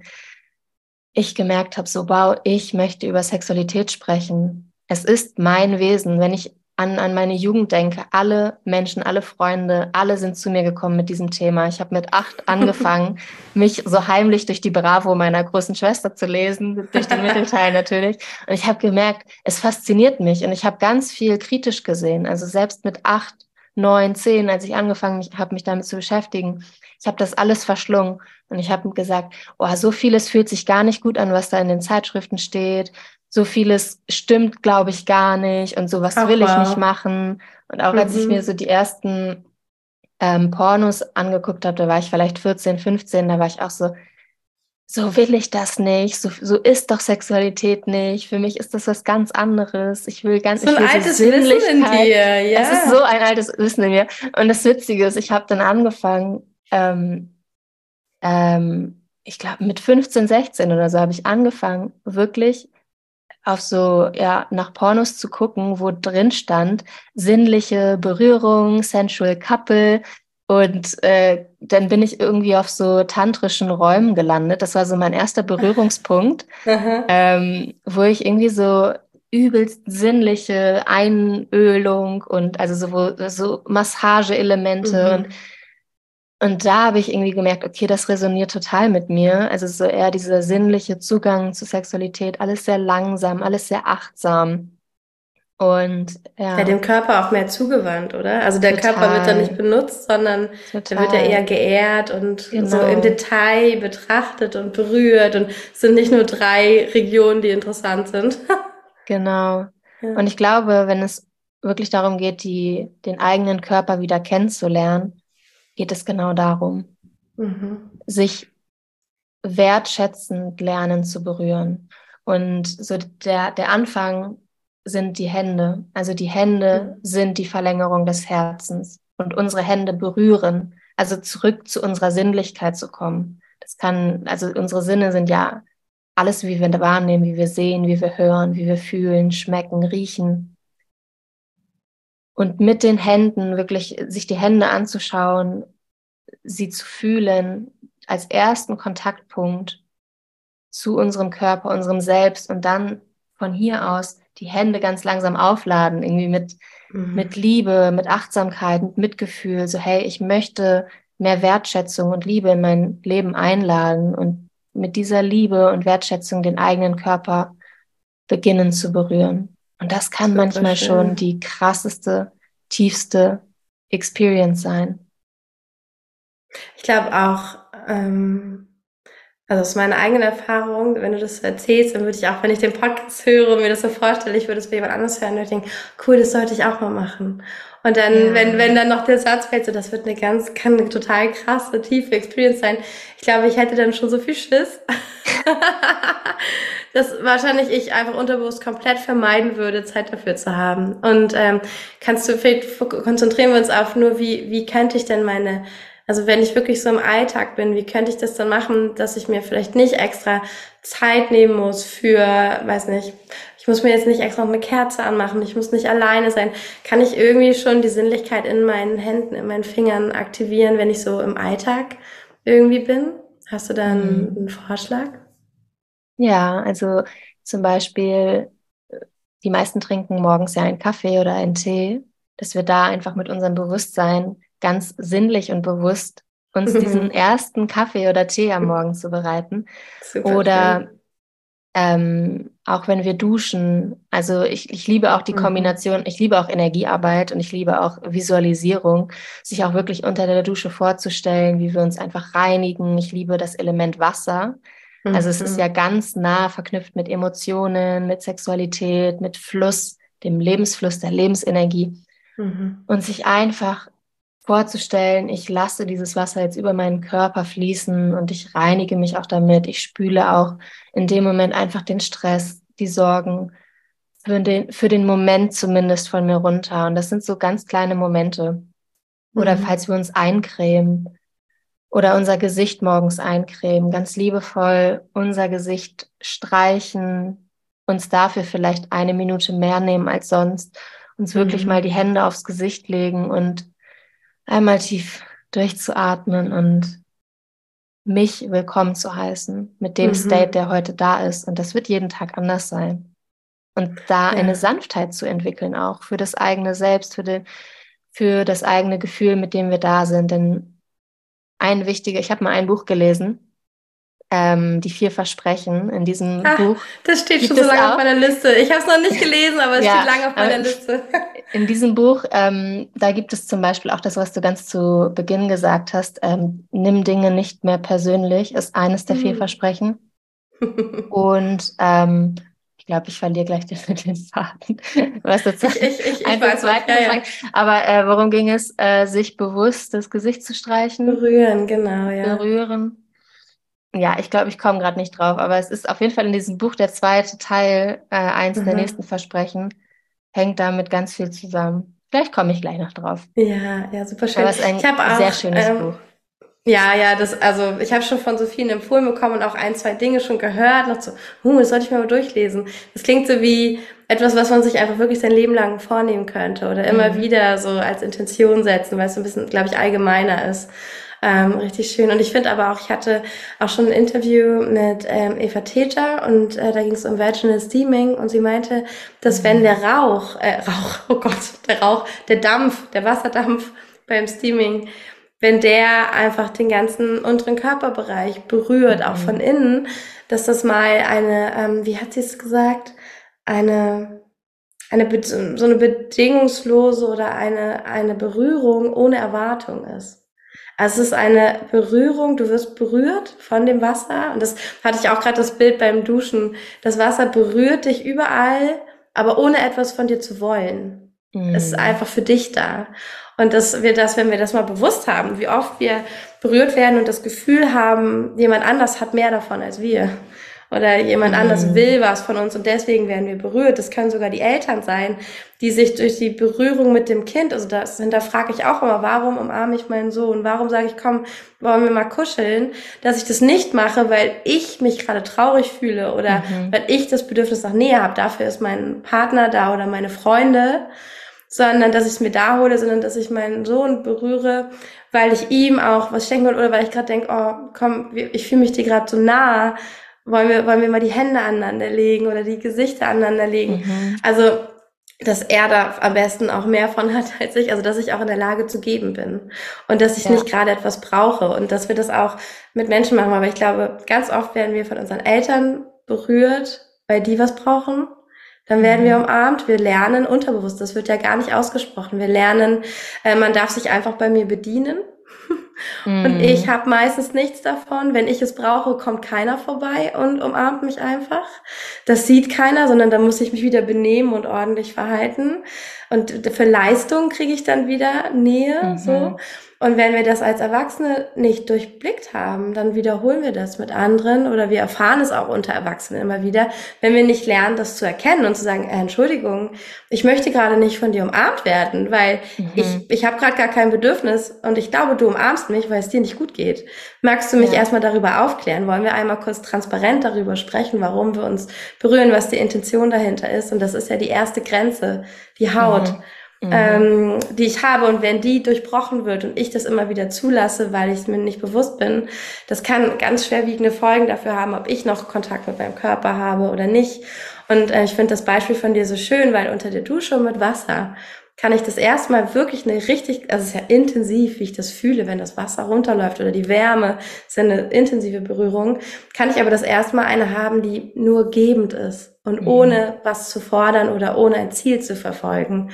Und ähm, dass das vielleicht so ein Aufwärmen sein kann, ja, richtig schön. Oder auch mit der Wärme des Kaffees. Der ist halt einfach da, aber er gibt mir, er gibt mir was auch an den Fingern. Ich kann das fühlen oder wie ich den Tee auspacke oder sowas. Finde ich ganz tolle Beispiele. Ja, danke. Ja. Voll. Zu dem Thema Grenzen und Bedürfnisse und Berührung. Mhm. Da gibt es auch äh, einen ganz, ganz tollen Ansatz. Vielleicht kennst du den auch, das Wheel of Consent. Nein. Hast du davon schon mal gehört? Das ist, mhm. äh, ja, das ist eine unfassbar tolle Technik, die man auch in Gruppen und in Workshops machen kann, mhm. äh, wo es eben genau darum geht, zu erfahren, wann gebe ich und wann nehme ich. Also es gibt so vier Quadrant, Quadranten und es geht dann immer um quasi serven, ich gebe gerade und das ist einseitig quasi, ich gebe und eine Person empfängt die Berührung. Also es ist halt ganz, ganz klar, das ist zum Beispiel in so einem Setting wie Massage. Ich buche mir eine Massage, die Person dient quasi mir und meinem Bedürfnis und dass es ein ganz, ganz klares Verhältnis von einer Person gibt und eine Person nimmt. Im besten Fall. Im besten Fall, genau. In dem Moment, natürlich müsste man dann schauen, okay, wie verhält sich denn die Person, die gerade massiert? In, in, mit welcher Intention ist sie dabei? Weil es ist mhm. dann zum Beispiel grenzüberschreitend, wenn die Person dich massiert für ihretwillen, also für ihre, mhm. für ihren Be Berührungsnied. Und dann gibt es eben die, die andere Komponente, wo es darum geht, ganz bewusst zu nehmen und zu fragen, ob ich gerade nehmen darf. Also zum mhm. Beispiel, wenn du merkst, ey, ich brauche gerade Berührung, könnte, könnte man ganz aktiv auch in, in die Frage gehen, hey, ich merke, ich brauche gerade die und die Berührung. Könntest du dir vorstellen, mir das zu geben? Oder darf ich mir diese Berührung von dir nehmen? Mhm. Es klingt erstmal so technisch, ja, nee, ich aber es ist unfassbar, schön. es ist unfassbar toll, damit zu arbeiten, mhm. weil es ähm, da damit können wir lernen, wirklich Grenzen zu setzen und sie auch erstmal zu fühlen, denn es ist also das Thema Grenzen ist ja gerade in dem Bereich Körperarbeit, Berührung und Sexualität mhm. so ein großes Thema. Denn meistens mhm. spüren wir unsere Grenze erst im Nachhinein. Ja, wenn es zu spät wir merken, ist, ja. mhm. dass es zu spät, ja genau, dass wir merken, es ist zu spät. Dass ich merke, ich fühle mich unwohl oder ich werde wütend oder irgendwas in mir, es fällt gerade aus der Balance. Und also so, wo ich einfach merke, in mir regt sich gerade emotional etwas. Mhm. Das ist meistens so der Punkt, wo es dann schon fast zu spät ist. Aber das, also wir lernen dadurch. Mhm. Und die, diese Lernkurve, die wird im Laufe der Zeit immer klarer, je bewusster wir werden, äh, mit unseren Grenzen zu arbeiten. Ja, das ist so spannend. Ich habe auch ein ganz, ganz tolles Buch. Das gibt es inzwischen auch auf Deutsch. Das heißt, ähm, ich habe es nur auf Englisch jetzt im Kopf, Set Boundaries, Find Peace. Mhm. Ähm, ich weiß nicht, wie es auf Deutsch heißt, aber ich habe es damals auf Englisch gekauft. Ich lese es auch immer noch so. Es gibt es inzwischen auf Deutsch. Das ist echt faszinierend, weil darin beschreibt sie Milliausend Situationen, in denen verschiedene Grenzen wichtig sind. Also Familie, Arbeit, mit mir selber. Da, da, da, da. Und äh, dann beschreibt sie auch, wie Menschen darauf vielleicht reagieren, wenn ich eine Grenze setze. Einmal schreibt sie ich, wie kann ich Grenzen setzen? Und wo sind die vielleicht wichtig und dann, wie werden Menschen vielleicht reagieren. Und das sie, sie beschreibt es so genau, dass man denkt, hä? Das kenne ich, das macht immer meine, äh, keine Ahnung, meine Cousine oder das macht ja mein Nachbar immer. Herr, wusste ich gar nicht, dass das bedeutet, dass der meine Grenze gerade nicht respektiert. Lustig. Und dann schreibt sie aber auch, was kann ich stattdessen machen? Und ähm, ich hatte ganz viele Aha-Momente. Ich kann das immer nur in Portionen lesen, weil das musste mir erstmal Arbeit für. So, okay, ciao. äh, ich glaube, ich bin total die Zielgruppe für dieses Buch. Und ähm, aber es hilft mir und es, es ich finde es krass, ähm, dass ich immer dachte, okay, in der und der Beziehung, da brauchen wir einfach eine bessere Kommunikation oder der und der muss mich besser verstehen oder da und da muss ich vielleicht mal mich anders verhalten. Alles gar nicht wahr. Das waren alles Situationen, in denen irgendwie Grenzen nicht klar waren oder nicht eingehalten wurden, nicht respektiert wurden, wie auch immer. Oder auch ich, das ist auch interessant, Menschen, die ähm, es nicht schaffen, ihre Grenzen zu setzen, sind ja meistens selbst extrem grenzüberschreitend. Das ist ja das Interessante. Also weil sie ihre nicht halten können und gar nicht merken, wo sie andere überschreiten. Ähm, mhm. Und das habe ich alles bei mir irgendwie bemerkt und natürlich äh, merke ich es dann in dem Moment, so, oh, das ist ja so ein Moment. Das wäre ein Moment für eine Grenze. Das war mir noch nie bewusst. Ich glaube, ich ich mache jetzt mal, ich mache es mal anders, so wie es im Buch gestanden hätte und merke krass, was das in mir auslöst. Ich bin nicht mehr wütend auf die Person, ich fühle mich nicht angegriffen und ausgenutzt, aber auch in Situationen, wo ich es nie gedacht hätte, wo auch zum Beispiel der andere gar keine Schuld daran hat, weil ich immer dachte, Grenzen ist ein Gegeneinander. Mhm. Ist ein Kampf, ist ein Ausfechten, aber es gibt so viele Momente, also ich kann ein Beispiel nennen, unsere Nachbarin hatte äh, bei uns ein, was, ich hatte so einen Haufen mit Sperrmüllsachen und dann ist mir irgendwie vor kurzem aufgefallen, da ist auch so ein verrostetes, gusseisernes Waffeleisen. Und ich habe es einfach falsch benutzt, habe ich gelesen. Und man kann es wieder frisch machen. Ich weiß, oh, ich bringe alles auf den Sperrmüll, aber das hole ich nochmal runter. Das mache ich nochmal schick. Und hatte so richtig Bock. Und dann kam ich raus. Und die war so nett und hatte unsere Sachen mit rausgestellt. Aber das Ding war schon weg. Und ich war so, mhm. nein. Und sie meint das natürlich nett, weil wir vergessen manchmal alle hier den Müll. Und dann nehmen es die anderen schnell mit raus. Aber ich hatte, und dann dachte ich so, na, ich bin auch doof. Ich habe das ja nicht rechtzeitig gesagt. Und ganz spät habe ich erst geschneit, ich muss es doch gar nicht sagen. Es war doch mein Sperrmüll. Es mhm. war tatsächlich de facto ihr Fehler, nicht meiner. Mhm. Mhm. So, und also sie hätte es ja gar nicht mitnehmen sollen, so, auch wenn es nett gemeint war. Und dann habe ich so viel Überwindung gebraucht, weil sie meinte, sie, sie ersetzt es mir. Und dann war ich erst so, ja, gib mir 10 Euro, wollte ich schreiben. Ich dachte nee, da muss ich doch wieder das, wieso muss ich denn jetzt das Waffeleisen neu kaufen? Was für ein Quatsch. Sie hat's doch weggetan. Und äh, diese Stimme war, nee, aber sie konnte doch nichts dafür. Und es war ein richtiger Kampf in mir, bis ich immer gesagt habe, okay, 40 Euro bitte, dann kann ich mir ein neues holen. Und ich habe mich geschämt den ganzen Tag mhm. und ich hatte hm. Angst, dass sie wütend auf mich ist und dass sie mich vermessen findet. Und ich musste mich immer dran erinnern, ich wollte es doch gar nicht rausstellen. Sie hat es ja einfach gemacht. Und auch da wieder, Fehler sind ja nicht schlimm. Es ist, ich ja. bin ja auch nicht sauer. Aber ich muss auch nicht sauer sein, um eine Grenze zu setzen oder einzuhalten. Mhm. Und das war der interessanteste Prozess, den ich bisher mit Grenzen hatte, weil ich dachte, um Gottes Willen, niemals hätte ich das, ich hätte mir nie erlaubt, jemandem zu sagen, ja gut, gib mir jetzt auch das Geld, wenn du was kaputt gemacht ja. hast.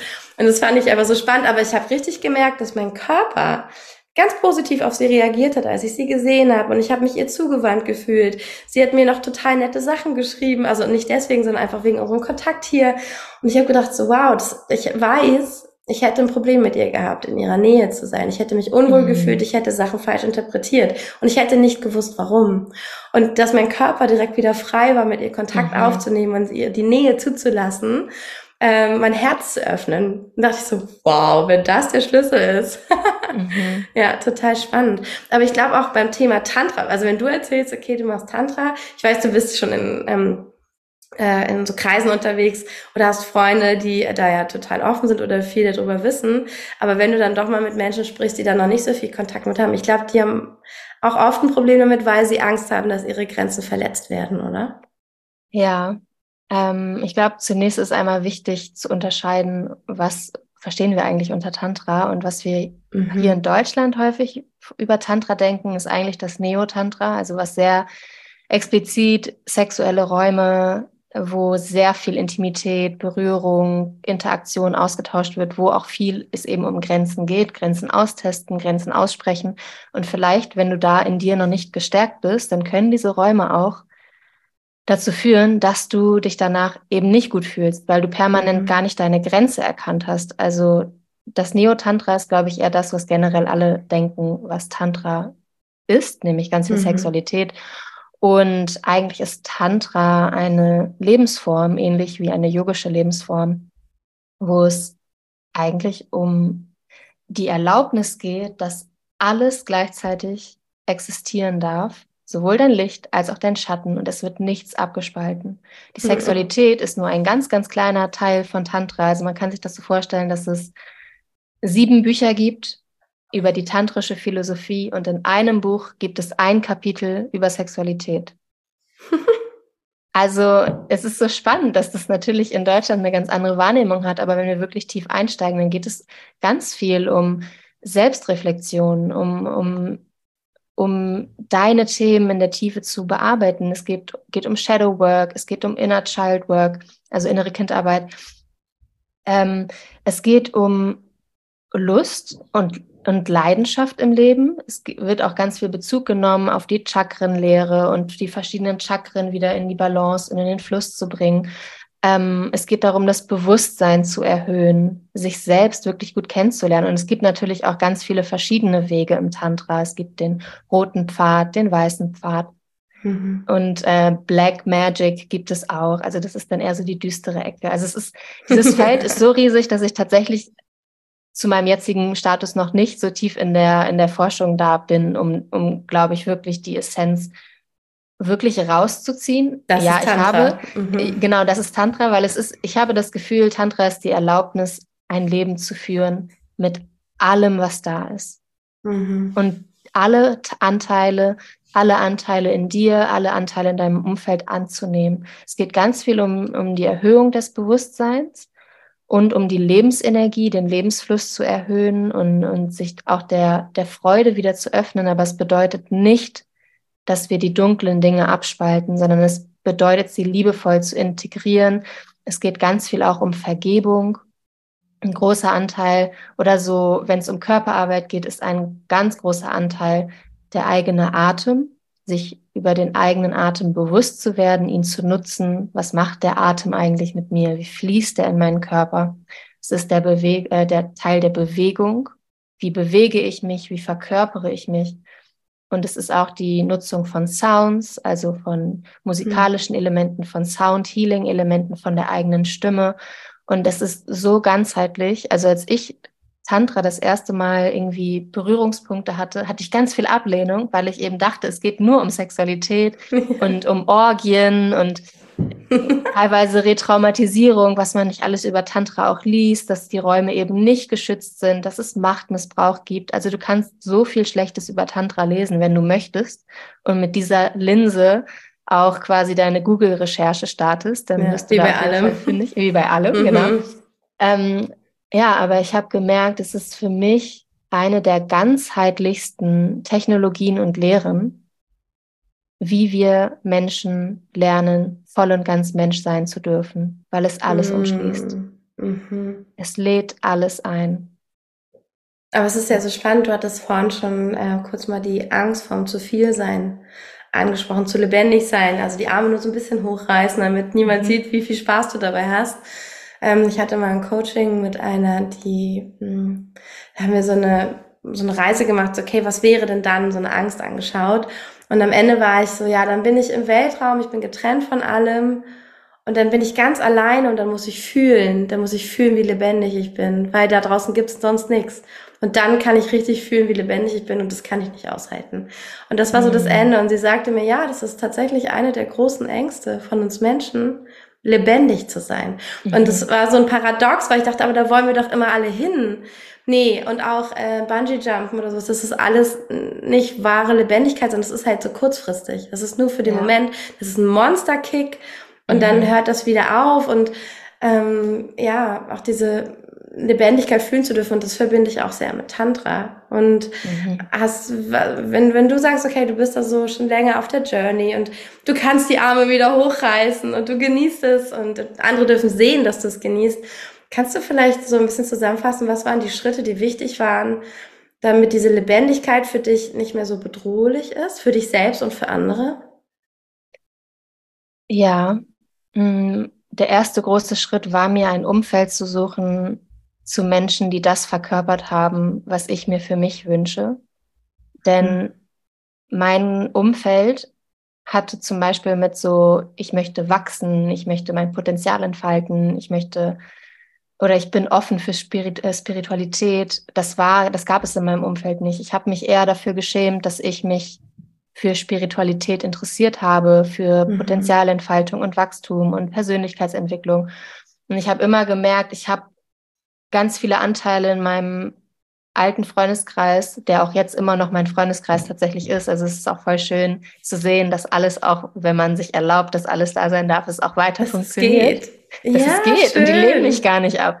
Ähm, aber ich habe auf jeden Fall gemerkt, ich brauchte erstmal das Umfeld, was es einfach schon verkörpert. Und in dem Moment, als ich angefangen habe, mit Freedom of Movement zu arbeiten, und das wusste ich da noch nicht, ich habe mich einfach nur für einen Handstandkurs angemeldet, aber ich wusste damals nicht, wie ganzheitlich dieser An Ansatz ist. Plötzlich Mhm. bei den ersten Handständen an der Wand wurde zum Beispiel gesagt, so hey, wenn du da jetzt Angst hast, so du kannst das halten, dein Körper kann das halten, es ist nur dein Kopf und es ist hier, dein rechter Arm will gerade einknicken, aber wofür steht denn dein rechter Arm eigentlich? Es ist deine maskuline Energie. Es ist dein Halt für dich, dich gerade auch aus deiner maskulinen Energie zu halten. Und kannst du dir erlauben, wirklich mal da reinzugehen, dass du dich selber halten kannst in diesem Handstand und dass deine rechte Hand dich halten kann? Und, und plötzlich Mega. ging es halt bei so einer einfachen Praxis wie ein Handstand, ging es nicht mehr nur um Handstand, sondern es ging darum zu schauen, krass, wieso vertraue ich denn eigentlich meiner maskulinen Energie nicht? Mhm. Und wo ist da eigentlich der Ursprung? Und das war also der erste Schritt, war für mich, ich, ich habe mir aktiv ein Umfeld gesucht, wo ich am Anfang noch nicht wusste, dass es dieses Umfeld sein wird, aber ich bin rausgegangen und habe mir meine Leute gesucht, die das verkörpert haben, wo ich in mir eine Sehnsucht gespürt habe, die es sonst in meinem Umfeld und Freundeskreis so nicht gab. Mhm. Und dass ich diesen ersten Schritt gegangen bin, hat mir plötzlich die Möglichkeit gegeben, krass, hier sind ja alle so, wie ich auch eigentlich in meinem tiefsten sein will. Jetzt muss ich nur noch lernen, das, das mir zu erlauben. Und das Mhm. war so heftig. Ich war so viele Stunden in diesen Kursen, habe ich mich abseits der Gruppe alleine hingestellt und vieles für mich alleine gemacht, weil es für mich so schwer ist, Inzwischen nicht mehr, meistens nicht mehr. Aber es war für mich anfangs so schwer, mich in Gruppen zu integrieren und darin sichtbar zu sein und, und mich zu zeigen. Und später mit Freedom of Movement gab es dann auch Dance-Workshops, wo es darum geht, dein authentisches Selbst zu verkörpern, wo es nicht darum geht, eine Choreografie zu lernen, sondern mhm. wir machen Musik an, wir machen richtig nice, geile Musik an. Wow. Und du kommst jetzt in die Mitte des Circles. Also, okay, das war das Ende des Workshops. Ich, ich würde jetzt nicht vorwegnehmen. Aber also, es, gab, es gab einen Tagesworkshop, ja. wo wir in den Körper gekommen sind, wo wir den ganzen Körper rotiert haben, wo wir ganz viel mit der Wirbelsäule arbeiten. Wirbelsäule Ach, generell, also die Wirbelsäule zu rotieren, mhm. ist ja unglaublich wichtig für unsere Lebensenergie, denn alles sitzt, unser ganzes System, unsere aufrechte Haltung, unser Gang, unser ganzes Sein wird von unserer Wirbelsäule gehalten wie mhm. wir uns koordinieren, welche Tagesabläufe, welche Bewegungsabläufe wir am Tag machen. Und diese Be äh, Wirbelsäule mal zu bewegen und zu rotieren, all diese Basics ähm, wurden in diesem Tanzworkshop angeboten. Und am Ende gab es eben eine, einen Kreis und jeder durfte zu einem Song in die Mitte Ach, wow. und einfach sich selber zeigen mit dem, was da ist. Und ich war, all meine ersten Performances waren, also ich hatte ja kein Problem, als Sängerin auf der Bühne zu stehen, aber mich ohne meine Stimme auszudrücken und zu tanzen, war nochmal was ganz anderes. Und mhm. ich habe immer geweint, weil ich so überwältigt war von mir selbst und meinem Ausdruck. Also ich habe mich dann auch voll reingegeben. Ich habe wirklich gesagt, okay, jetzt ist es so, entweder lebst du oder du stirbst. Also so, das waren mhm. diese existenziellen Momente, wo du weißt, es geht gerade um Leben und Tod. Und natürlich ist es nur ein kleiner Tanz vor einer Gruppe, aber es war so groß. Und ich habe, ich habe mich so reingeworfen. Ich war so lebendig in meinem Ausdruck. Ich habe wirklich eine Tanzperformance gemacht. In dem Moment diesen Song durch mich fließen lassen und ihn verkörpert. Ich weiß noch, das war damals mhm. ein Song von Rye X, auch einer meiner mhm. Lieblingskünstler. Mhm. Und irgendwann liefen mir nur noch die Tränen über die Augen, weil ich mich so gefühlt, ich habe mich gespürt in meiner absoluten Lebendigkeit. Und ich war ich selbst und ich habe mich nicht limitiert. Und ich weiß noch, dieser Moment in diesem Kreis mit diesem Tanz, das waren die ersten Momente, wo ich gemerkt habe, krass, das bin ich. Das ist meine mhm. authentische Essenz. Und so raw, so echt war ich noch nie. So echt war ich noch nie auf der Bühne, als ich gesungen habe. Denn als Künstlerin auf der Bühne ist es auch immer eine Form von Performance. Aber diese mhm. Tanzperformance aus deiner eigenen Essenz ist in dem Moment keine Performance, sondern du bist es in deiner Essenz. Und das war der erste Schritt. Also wirklich mir zu erlauben, im Tanz sichtbar zu sein, in meinem authentischen Ausdruck, war meine größte Healing Journey, um mich selbst voll und ganz verkörpert zu zeigen als die Person, die ich heute bin. Und da hat alle Bühnenerfahrung oder alle Gesangserfahrung und die Arbeit mit meiner Stimme war in dem Moment eigentlich hinfällig und egal. Für mich war es der Tanz, der mich zu meinem authentischen Selbst zurückgeführt hat. Und ich weiß, für ganz viele andere wow. Menschen und auch Frauen ist es die Stimme. Mm. Also die Stimme zu nutzen. Ich fange auch gerade wieder an, äh, mehr an die Stimme mit einzubeziehen. Also ich hatte jetzt so eine ganz lange Phase, wo ich so viel mit dem Körper und dem Ausdruck und der Stille gearbeitet habe und meine Stimme gar nicht mehr genutzt habe. Und ich merke, ich fange jetzt an, wieder alles zu integrieren, weil das hat mir Tantra tatsächlich auch gezeigt. Die Künstlerin ist nicht Vergangenheit und abgespalten, sondern sie ist Teil von mir. Die Sängerin ist Teil von mir. Und ich dachte immer, es kann alles nicht parallel existieren. Mhm. Und auch in der Rolle als Sexualberaterin müsste ich doch irgendwie jemand sein, der nur darüber redet und nur darüber teacht. Aber das bin ich nicht. Und Tantra hat mir die Erlaubnis gegeben, dass ich alles bin und dass alles gleichzeitig existiert und dass mhm. jeder einzelne Schritt meines Lebens, jeder Pain, jeder Schmerz, jede Tiefe und jede Höhe und jede Freude, alles gehört zu dieser Geschichte. Und ja. ich wäre nicht dieser Mensch, wäre ich nicht durch Scheiße gegangen, aber wäre ich nicht auch durch die absoluten Momente von Höhenflügen und Ekstase gegangen. Ja, und auch deine Talente. Also alle Talente, die du jemals entwickelt hast, ähm, die ja. haben ja nicht damit aufgehört. Das hat ja irgendwie, ja, könnte man sagen, vielleicht auch einen Sinn, dass es am Ende auch irgendwie zusammengehört, dass es einen roten Faden gibt. Ja, ja, super spannend. Wenn du sagst, du hast für dich die Stimme entdeckt ähm, und arbeitest damit jetzt auch vermehrt, ist es dann eher um so ohne Text, weil wenn du vorher gesungen hast, dann war es ja mit viel Text und das dann auch wirklich so, das ist ja noch viel ursprünglicher, so den Sound zu nutzen, anstatt dann so Tonleitern, eine Melodie und äh, den Text dann dazu. Das ist ja noch eine andere Art, sich auszudrücken. Das hat ja immer auch schon einen Filter irgendwie in sich weil daran viel geschraubt ist, aber mhm. ähm, ja, dann mit der Stimme dann so pur aus dir raus in dem Moment oder wie machst du das? Ja, sehr intuitiv. Ähm, es gibt auch einige, die channeln Töne oder tönen sehr viel. Mhm. Das ist tatsächlich gar nicht so das, worin ich mich aktuell wohlfühle. Ich habe mhm. eher durch Kundalini-Mantren auch wieder Zugang Ach. gefunden zu einfach, also einfach ständig auch immer wieder die gleichen Sätze zu wiederholen. Mhm. Und auch diese Journey generell mit Mantren war auch für mich unfassbar schwer, weil ich, ähm, also ich habe ähm, in der Zeit, wo ich die Band hatte, war ich ähm, in der Indie-Szene, also Indie-Pop-Musik haben wir gemacht. Mhm. Und das ist so, wenn du da so eine Indie-Künstlerin bist, dann denkst du auch, du bist super cool und super hip und alles, was Mainstream ist und alles, was esoterisch und Mantren und spirituell ist. Also ich habe so vieles abgelehnt und abgespalten. Mhm. Und es war für mich so hart, mir zu erlauben, ich singe jetzt Mantren, ah, weil ja. da hat wieder reingekickt, was denken jetzt die anderen von mir und mhm. was ist, mhm. wenn meine alte Band das sieht. Wir haben auch tatsächlich gar nicht wirklich Kontakt mehr miteinander, also jetzt mit der Band, aber mit den Mitgliedern. Und trotzdem denke ich mir so, warum ist mein Kopf so laut? Was, was ist denn das Schlimmste, was passieren könnte?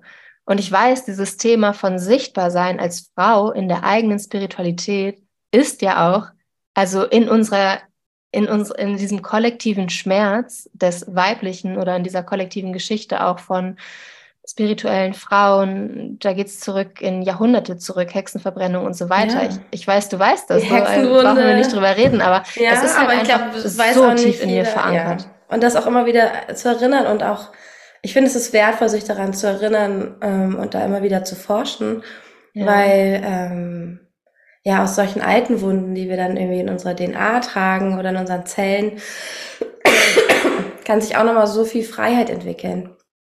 Also ja. jeder Schatten, den wir anschauen, annehmen und einfach nur umarmen oder sagen so, hey, ich kümmere mich jetzt mal um dich oder was brauchst du denn? Mhm da kann sich auch so viel Geschenk draus entfalten, so viel Freiheit einfach. Deswegen, ich glaube, es ist gut, sich immer wieder zu erinnern, wenn ich Probleme mit meiner Sichtbarkeit habe, welche uralte Wunde steckt da vielleicht auch drin. Mhm. Ja, absolut. Ja. Ich habe mal gehört, dass wir Menschen, bevor wir sprechen konnten, über Gefühle kommuniziert haben und miteinander gesprochen. Und irgendwann haben wir das Wort entwickelt. Und wir haben uns dafür entschieden, weil wir gemerkt haben, was wir alles bewirken können mit dem Wort dass wir auch zum Beispiel eine Sache sagen und eine andere Sache fühlen können und das manchmal hilfreich sein kann. Nicht immer so pur rumzulaufen und nicht immer lesbar zu sein für alle, dass wir diese Fähigkeit aber immer noch besitzen, unsere. Gefühle zu lesen, weswegen wir manchmal komisches Bauchgefühl haben, wenn jemand eine Sache sagt und wir nehmen, also wir fühlen irgendwas anderes in der Situation und äh, dass man da auch immer drauf hören sollte, auch wenn der andere dann dementiert und sagt, nein, nein, wirklich, ist die Wahrheit.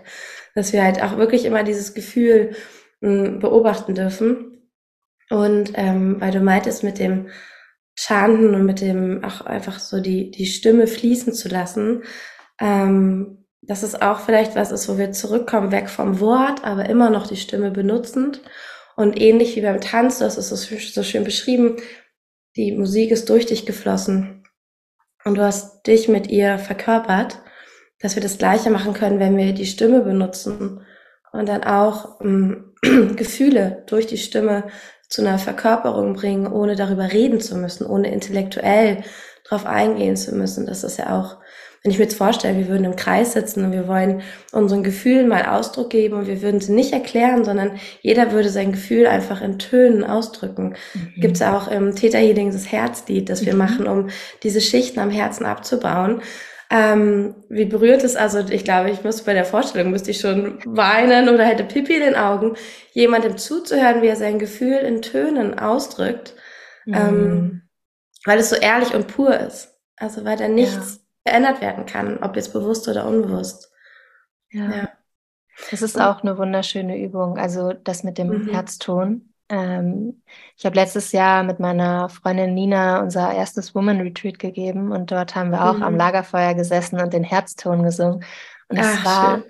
das Wunderschönste. Es war so vulnerabel und so zart. Es, es war die absolute Verletzlichkeit, in diesem Kreis zu sitzen und zu sagen, okay, lasst uns einmal mit dem Herzen verbinden und schauen, welcher Ton kommt aus diesem Herzen. Und es war, es war einfach so zart und so magisch. Und das ist, also das ist das, was ich wahrscheinlich auch mit dem Tanz hatte, mich wirklich in einem Tanz auch zu zeigen, ist es dann auch, sich zu zeigen in dem eigenen Ton. Denn wir alle haben eine individuelle Range, einen individuellen Hauptkernton, der wirklich aus uns kommt. Und was ist denn dieser eine, diese eine Essenz, mhm. dieser eine Ton? Und sich, also auch sich mit der Stimme den Raum zu nehmen, generell, ne? das ist ja so ein großes Thema. Wütend zu sein, dem, der Wut auch mal wirklich Raum zu geben. Also generell auch gerade bei Frauen das Thema, die Wut zu zeigen und zuzulassen und nicht in Traurigkeit umzuwandeln. Denn häufig sind ja Traurigkeit und Wut auch Stellvertreter füreinander. Also wenn du eher eine wütende Person bist, verbirgt sich vielleicht Traurigkeit dahinter. Aber gerade bei Frauen ist es häufig so, dass die Traurigkeit eher da ist und man weiß gar nicht warum. Und es ist eigentlich Wut. Super spannend. Und, mhm. und dieser Wut auch Raum zu geben oder also in jedem Lebensbereich mit der Stimme dir den Raum nehmen. Das kann auch in der Sexualität sein, sich auch da mit sich selbst, wenn wir, wenn wir Solo-Sex, also Selbstbefriedigung betreiben, betreiben ist ein blödes Wort, machen, uns selbst lieben und selbst Genuss, äh, uns selbst genießen und berühren, auch da, wie fühlt sich das eigentlich an, wenn ich ein Mm mache? Also selbst das mhm. ist schon mhm. so. Oder, ja, stimmt. Also, also so ganz abgefahrene Sachen, seit, also seitdem ich jetzt wieder mehr zurück ins Singen komme, hatte ich es schon ein paar Mal auch mit meinem Partner während wir Sex hatten oder auch nachdem ich einen Orgasmus hatte, dass ich plötzlich angefangen habe, einen Ton zu singen, also so directly danach und dann kam irgendwie so, direkt kam so ein Charme-Moment rein, weil was kommt denn jetzt? Also weißt du, ja. man ist in diesem ganz intimen Moment und dann war da so ein ekstatischer Moment und dann fange ich einfach und wir sind noch in der Verbindung und es ist eigentlich noch gar nicht vorbei und plötzlich kommt einfach so ein Ton. Wo kommt das plötzlich her? Aber ich erlaube mir, das diesen Raum in dem Moment zu nehmen. Ja. Weil anscheinend möchte mein Körper gerade etwas ausdrücken. Und das ist so kraftvoll. Auch in der, auch ähm, mit Emotional Release, wenn wir Anger Work explizit machen, Ashley äh, aus dem Team ist, äh, ist, ist äh, spezialisiert auf den Bereich Anger und was da rauskommt, was da katalysiert wird, wenn wir uns erlauben, mhm. in die Wut zu gehen und dem Raum zu geben. Und auch explizit Übungen zu haben, wie wir mit Wut umgehen können. Das ist so, unglaublich.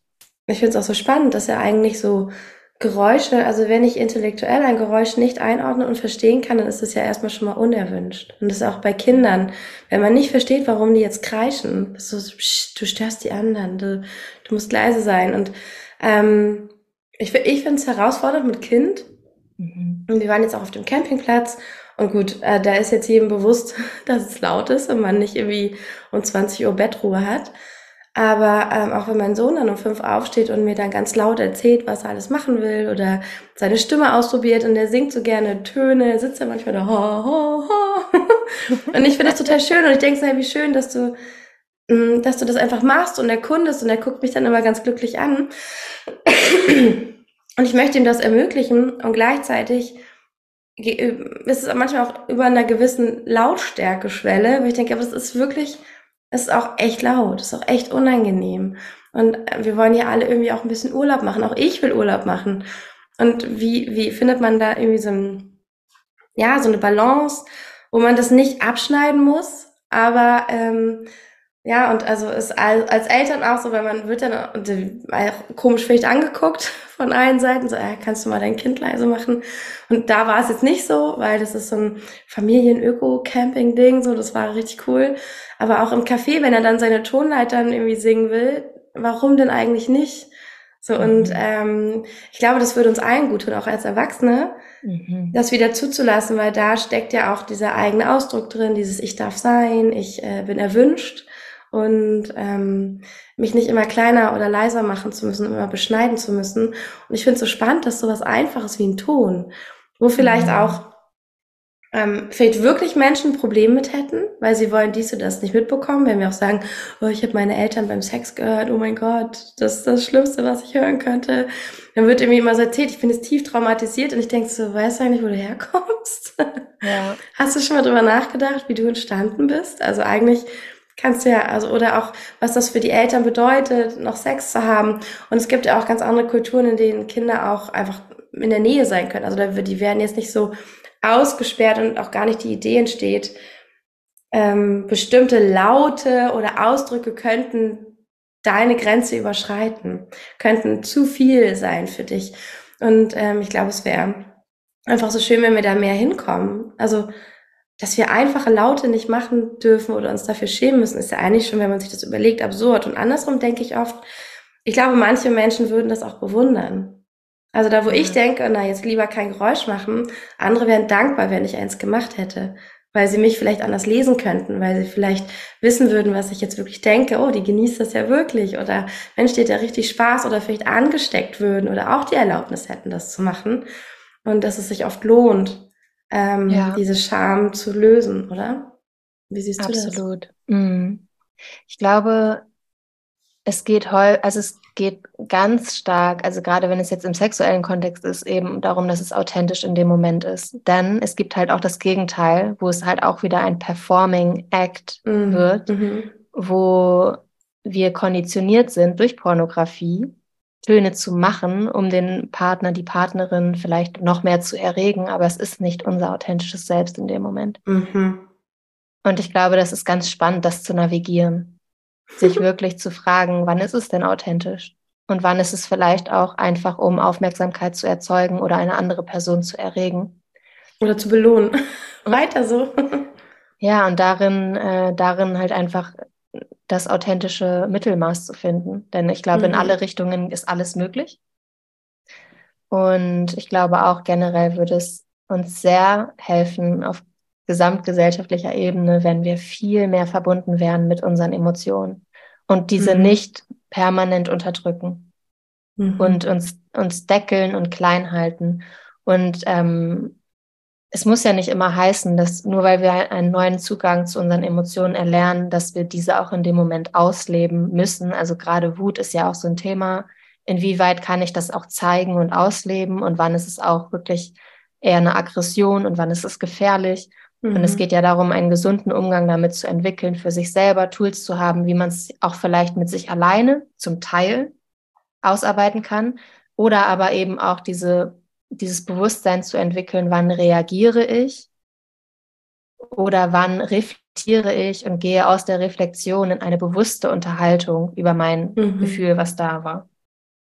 Also es gibt ja ganz verschiedene Wege, damit umzugehen. Und ich glaube, generell würde es unserer Gesellschaft sehr gut tun, da wieder mehr in die Verbindung zu kommen zu mhm. all den Emotionen und auch, dass alle da sein dürfen. Ja, und das Selbstbewusstsein damit umgehen zu können, wahrscheinlich. Vielleicht brauchst du auch noch so ein bisschen mehr Anleitung von denen, die da schon sind, dass sie sagen können, hey, pass auf, wie dieses Buch, wo ich meinte mit den Grenzen, das hilft mir so ja. zu sagen, ah, und sie sagt, dann soll ich so antworten. Das funktioniert. also so ein, so ein Leitfaden, weil ich glaube, sonst ist das Ganze auch sehr überfordernd, wenn wir das selber nie richtig gelernt haben. Und häufig sind unsere Eltern ja auch so, dass die das noch weniger navigieren können als wir. Also die meisten, glaube ich. Ich glaube, gibt auch ein paar ganz tolle, die das auch schon früh und auch schon, weiß nicht, in den 80ern oder davor schon geschafft haben, anders zu transportieren. Und ich glaube, das wird immer mehr zum Glück.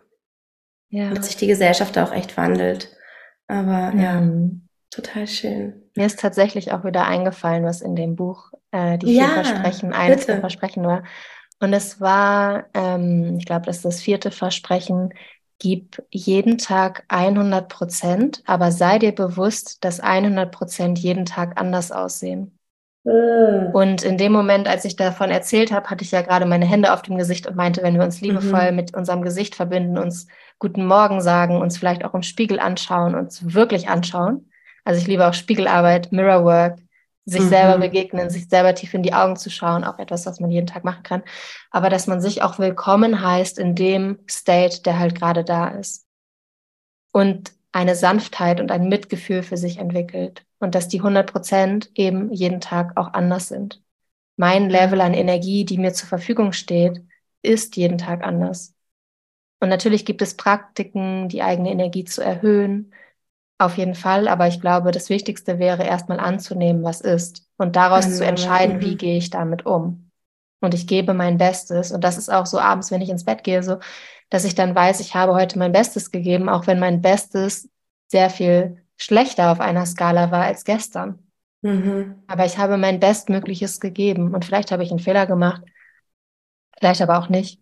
Vielleicht habe ich super gut navigiert und ja, ich glaube, da fällt wieder dieses Thema, dieses große Thema von Vergebung auch mit rein. Mhm. Forgiveness, auch so ein ganz großer Teil in der tantrischen Arbeit, sich selber zu vergeben und das auch zu lernen.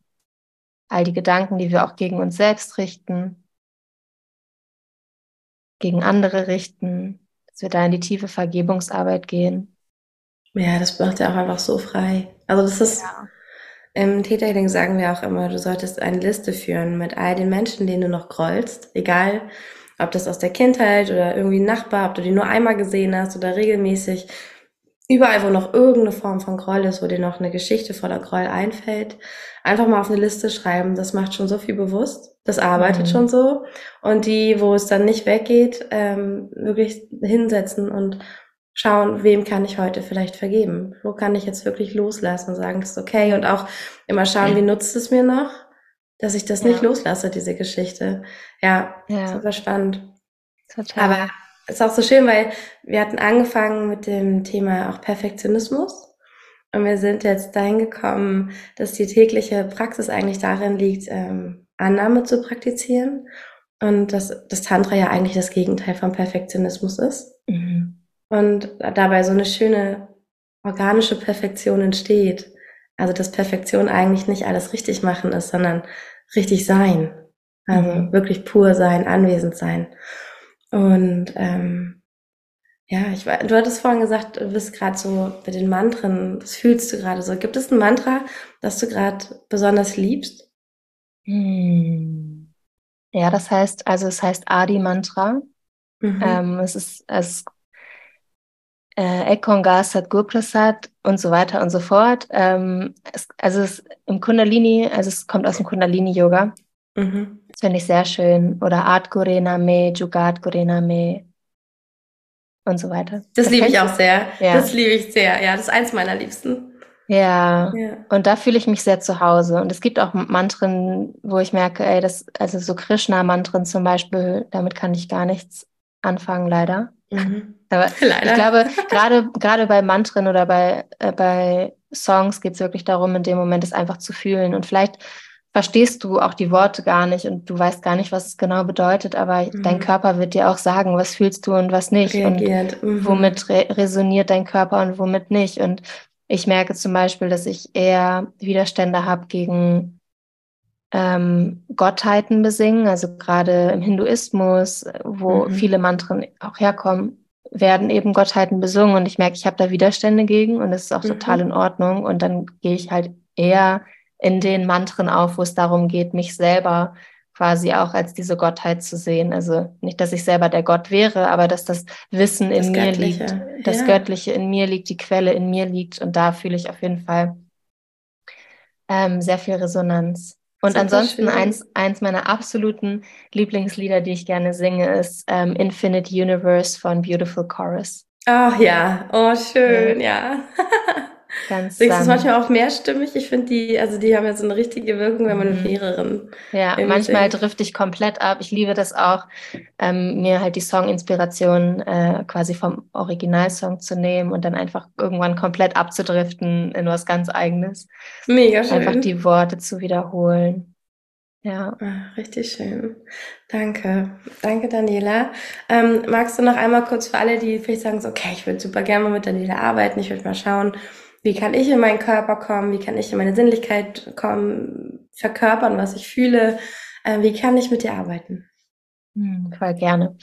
Also mein Projekt, meine Brand heißt A Place of Love und darunter ja, ist alles umfassen. Ich biete eins zu eins Arbeit an, mehrwöchige Mentoring Journeys von acht bis zwölf Wochen, wo es ganz explizit um das Thema Sexualität, Sinnlichkeit und Körperverbindung geht Inhalt davon ist, ist Arbeit mit Glaubenssätzen, ist Arbeit mit der emotionalen Ebene, mit der Beziehungsebene, mit deiner Familiengeschichte.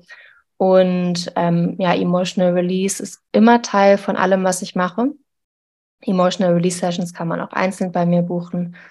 Tantra-Elemente, Tantra-Journeys, die fließen auch damit ein. Also es ist immer individuell auf die Person, was sie gerade braucht. Und mhm. ähm, dann arbeite ich auch mit Paaren ähm, ab drei Monaten. Also es ist natürlich gibt's immer ein Erstgespräch und wir schauen, ob wir zusammenpassen, auch bei den drei Monate Dauer bei dir oder die müssen schon drei Monate zusammen sein.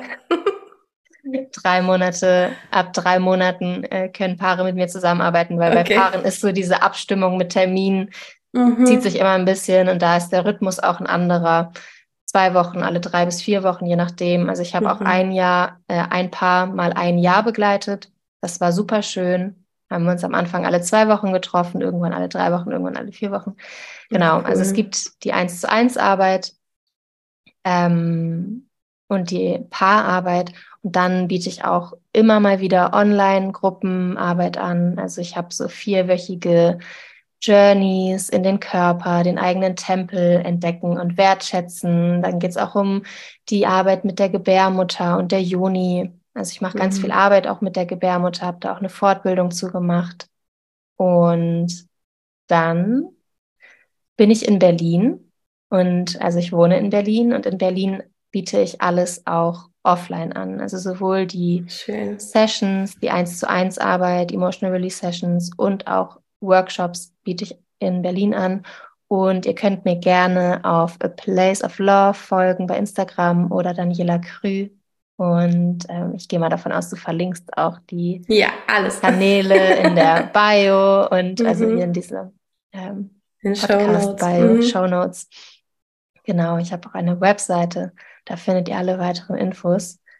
Ähm, ja, Super schön, Dankeschön. Und ich kann äh, auch wirklich, also auch, ich war jetzt noch bei keinem Circle dabei, aber ähm, du hast ja, glaube ich, auch, war das hier in Lüneburg oder du hast, glaube ich, im Vorland ja. von Berlin, hast du mal was gegeben. Das sieht auch einfach ja. so schön aus. Das ist einfach so 100 Prozent meine Ästhetik auch. Mhm. Ich finde es auch immer schön, wenn dann ähm, nicht nur der Inhalt stimmt, sondern auch einfach, ja, der Raum so gehalten ist, weil ich weiß auch, das zieht auch so like-minded Menschen an und ähm, ja. ja. deswegen deine, deine Räume, auch wenn ich noch nicht ähm, reingesteppt bin, ähm, sehen immer ganz, ganz bezaubernd aus. Und ist auch noch eins meiner, meiner, meiner Wünsche, immer mir die Zeit zu nehmen, da auch wirklich reinzugehen und dann aber nicht nur für einen Nachmittag, sondern dass ich auch drumherum dann auch Zeit für Integration habe. Ja. Und ja, danke, dass du das alles machst. Danke für deine Sichtbarkeit.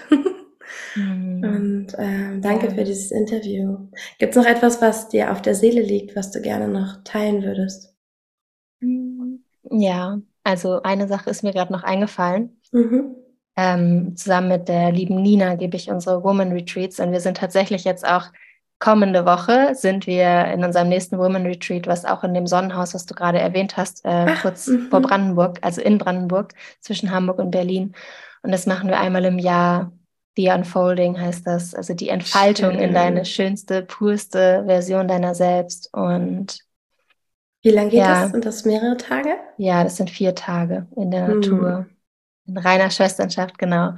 Und genau, das bieten wir nächstes Jahr auch wieder an. Und ich weiß, du wirst sicherlich auch Frauenkreise anbieten und ich hoffe, wir treffen uns auch mal in Live. Also ja. äh, nur, dass ihr das alle einmal wisst, äh, Kim und ich, ich habe eine Zeit lang in Lüneburg gewohnt und jetzt wohne ich in Berlin und in der Zeit in Lüneburg wollten wir uns immer connecten und dann hat es nicht gepasst.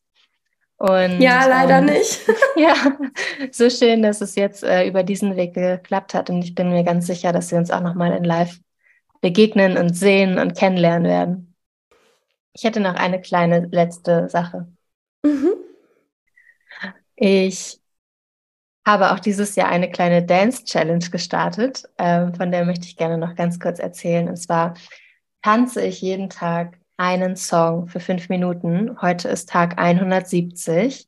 Und das wäre auch tatsächlich meine absolute Empfehlung, wenn es darum geht, wie kann ich mich mit meinem eigenen Körper verbinden.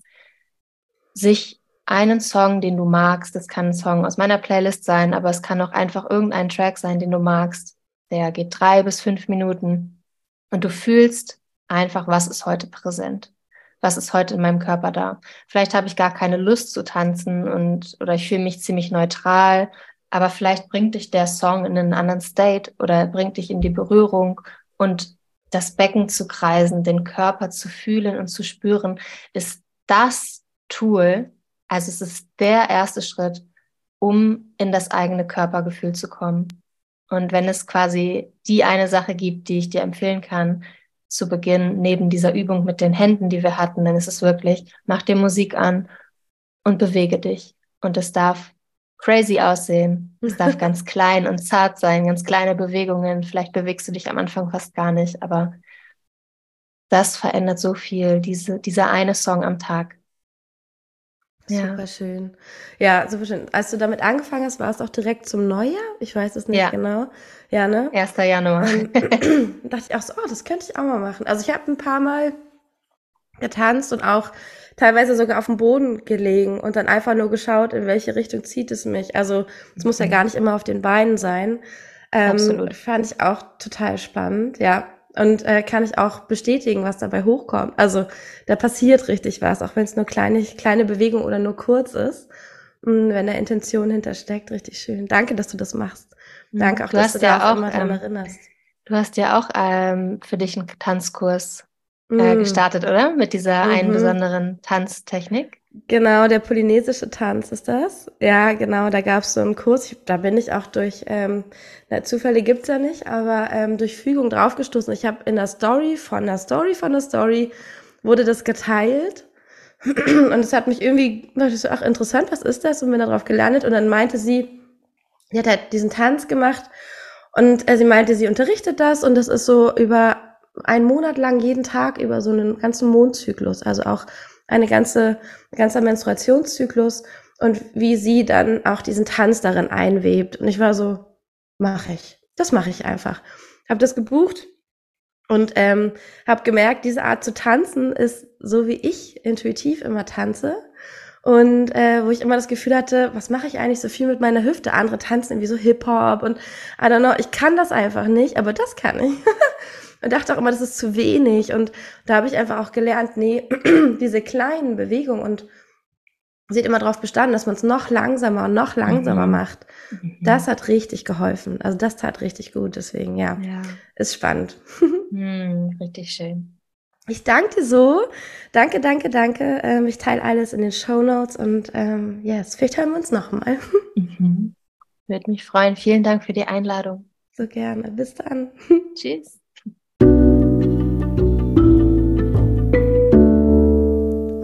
So ein schönes Gespräch. Ich habe es selber so sehr genossen, mit Daniela mich zu unterhalten. Wir haben ja schon öfter das Calling gespürt, wir beide, dass wir uns gerne sehen würden. Und dann hat es irgendwie immer nicht so hingehauen. Hat sie auch nochmal erwähnt am Ende. Ähm, genau, aber immer wenn ich mit ihr spreche, fühle ich so eine Herzensverbindung und dass ich einfach auch das Gefühl habe, wir sprechen total über dasselbe. Wir wissen genau, was die andere gerade meint oder vielleicht denken wir, also haben wir auch das Gefühl, dass wir auch wissen, was sie fühlt und an welchem Punkt sie gerade steht. Und ja, das ist so eine ganz wundervolle, mh, mm, liebevolle Verbindung. Und vielleicht hast du es auch gespürt. Ich finde, Daniela ist ein ganz nahbarer Mensch. Ähm, wo man diesen Weg auch so schön nachvollziehen kann und vielleicht auch für sich selber eine Inspiration daraus ziehen kann. Also gar nichts so mega abgespaced ist, aber trotzdem so große Lebensschritte gegangen wo vielleicht du, wenn du hier zuhörst, auch sagst, ey, da möchte ich auch mal irgendwie hinkommen. Aber wenn Daniela es erzählt, dann klingt es auch machbar. Dann klingt es absolut machbar. Und das ist die Magie, finde ich, in ihrer Aura. Das ist, glaube ich, eins ihrer großen Talente, dass man das Gefühl hat, hey, und das ist möglich. Das ist nicht irgendwie jemand von einem völlig anderen Stern und hat nichts mit mir zu tun. Und das ist ein großes Geschenk, weil dadurch äh, ist es eine wunderschöne Inspiration für alle, weil alle dadurch mutiger werden. Deswegen, ja, mir hat es sehr gut gefallen. Ich bin gespannt, wie es dir gefallen hat. Schreib uns unter ähm, at a place of love bei Instagram oder Daniela K-R-U-E, Krü, oder mir unter kim.freund unterstrich. Ich danke dir, dass du hier beim Podcast dabei bist. Ich danke auch für all die wundervollen ähm, Sterne und Bewertungen und äh, ja, all die Liebe und das Feedback, das ihr mir gebt. Äh, super, super dankbar. Gerne weiter so. Lass uns diesen Podcast noch bekannter machen. Lass uns dafür sorgen, dass immer mehr Frauen die Wildflower in sich entdecken und sich erlauben, einfach ja im Alltag zu erblühen und wild und auch ein Vorbild für die anderen Frauen zu sein, sich zu zeigen, wie man ist, wie wir sind, mit all den Höhen und Tiefen, zu vergeben und anzunehmen, was wir getan haben und zu wissen, dass es dazugehört und dass es okay ist und Entscheidungen zu treffen, wie wir heute unser Leben leben wollen. Und das ist für mich der Inbegriff einer Wildflower, die äh, ja einfach okay damit ist, wie das Leben ist und weiß, dass das Leben nicht immer Sonnenschein und Regenbögen ist, aber eben auch nicht immer hart sein muss. Danke einfach. Du kannst dich ganz riesig freuen auf die nächste Folge. Da geht es um Astrokartografie und wie ich den perfekten Ort auf der Welt gefunden habe, an dem mein Mann, Darius, wahrscheinlich seinen größten beruflichen Erfolg feiern wird, mein Sohn ähm, ganz wundervolle Freunde finden wird und ich einfach den geilsten Urlaub meines Lebens habe und einfach nur in spirituellen Welten abdriften werde. und äh, wie du deine perfekten Orte für Berufung, Liebe, Beziehungen, aber auch um deine ja, großen Stärken zu entwickeln findest und warum vielleicht, wenn du an deinem Heimatort immer wieder die gleichen Themen hast, die gleichen Muster, ähm, dass es vielleicht gut wäre, den Ort mal zu wechseln und zu schauen, ob es woanders ein bisschen müheloser und leichter geht. Ich werde dir nächste Woche, es ist ein komplexes Thema, die Astrokartografie ist noch ziemlich jung, ähm, man braucht ein bisschen Übung, um das wirklich gut interpretieren zu können, aber ich werde dir nächste Woche, so gut es geht, etwas an die Hand geben, damit du dir deine eigenen Linien in der Astrokartografie anschauen kannst und herausfindest, welche Orte auf der Welt für dich und für deine Ausstrahlung gemacht sind und die deine Ausstrahlung noch verstärken werden. Also freu dich drauf. Ich wünsche dir jetzt einen wunderschönen Tag oder Abend, je nachdem, wo du gerade stehst. Ich freue mich, wenn du beim nächsten Mal wieder mit dabei bist und sage so much love, deine Kim. Ah.